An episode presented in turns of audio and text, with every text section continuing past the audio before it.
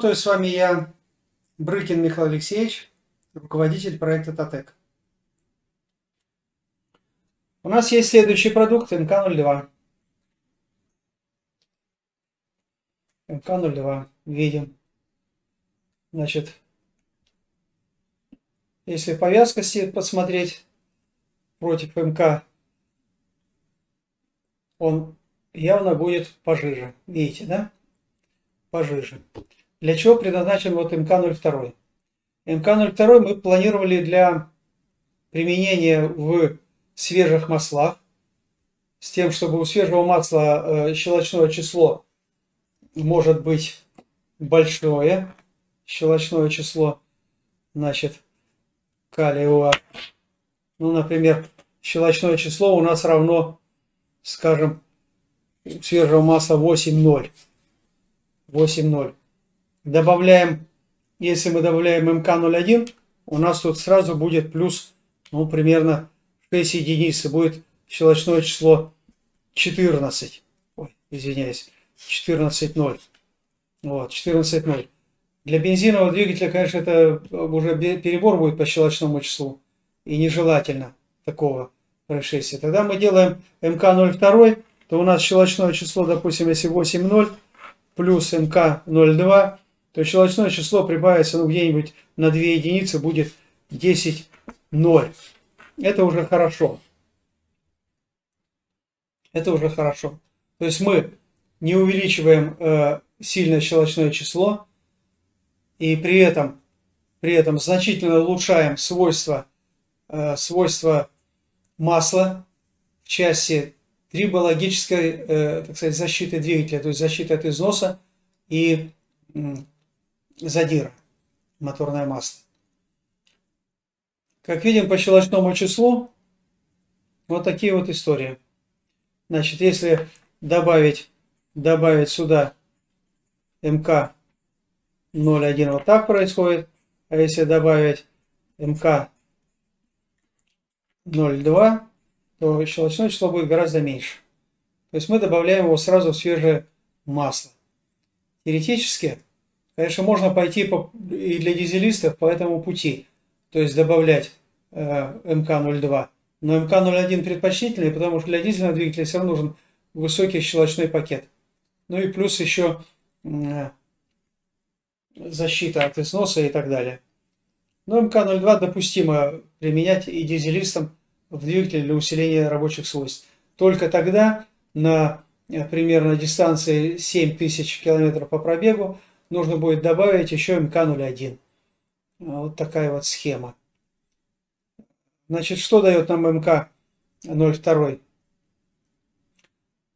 Он является полярным продуктом, садится на э, детали на поверхности и защищает их от трения. Мы помним, что э, эти продукты наши являются, э, как МК-01, так и 02, являются продуктами композитными. Что такое композитный продукт?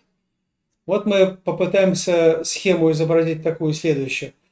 Значит, если у нас есть полиэльфалифин, а эти продукты состоят, и композит мы делаем из полиэльфалифинов и э, этих э, эфиров, значит, вот если мы полиэльфалифин представим вот в таком виде,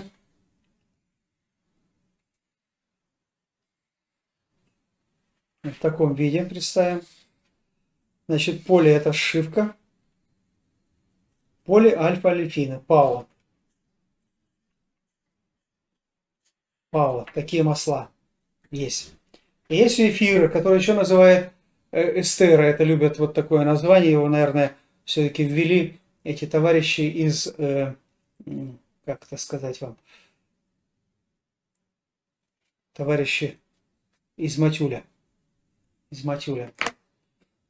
Ну, припишем им это первенство. Припишем. На самом деле, доподлинно я не знаю, кто ввел эти эстеры термин первым, но эфиры это эфиры. Эфиры, значит, эфиры обладают полярными свойствами. Вот если мы отдельно нарисуем сейчас эфир, сейчас нарисуем мы отдельно эфир, это мы сюда положим. Значит, так, нарисуем эфир. Эфир сам по себе будет выглядеть, вот э, если мнемоническая такая схема, то он будет выглядеть вот так. Это диэфир будет. Слышали о таких вот, от этих людей, диэфир.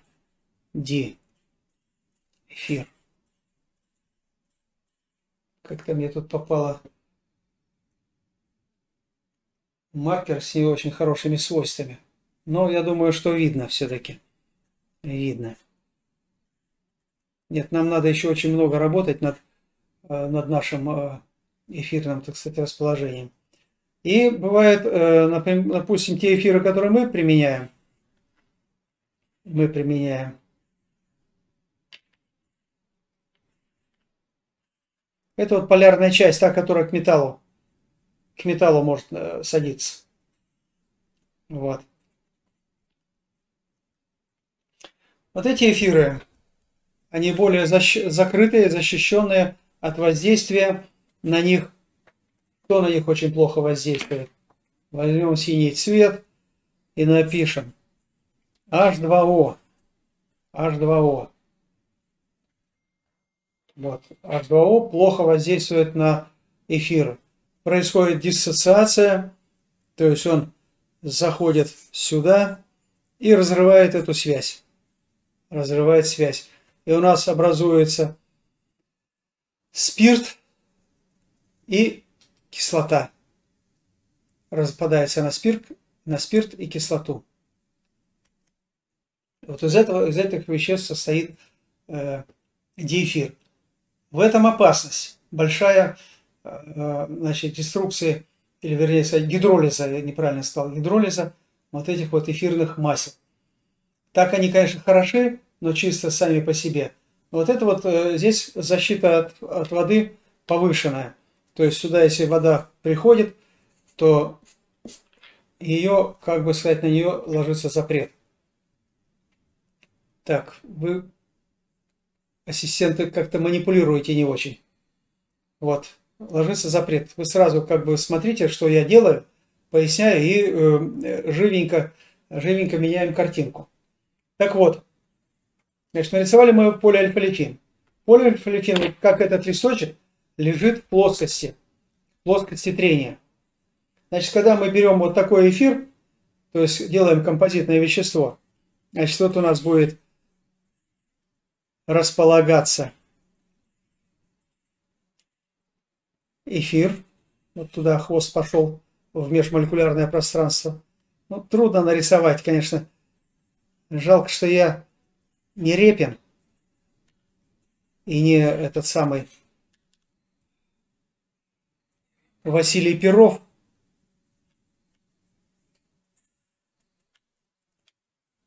Вот так вот мы напихали сюда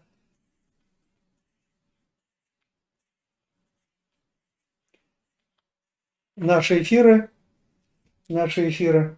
И они, как бы сказать, когда садятся на поверхность металла, они подшивают вот эту вот молекулу полиэльфалифина и образуется высокая система с высокой деструктивной стойкостью. Потому что когда давление P на эту, моле... вот на эту комбинацию, это композитное вещество у нас получается уже. Композит. Композит. Что такое композит? Композит это новое вещество, полученное без протекания химической реакции. К композитным материалам мы знаем относятся стеклопластики, э, затем, значит, углеволокно, углепластики.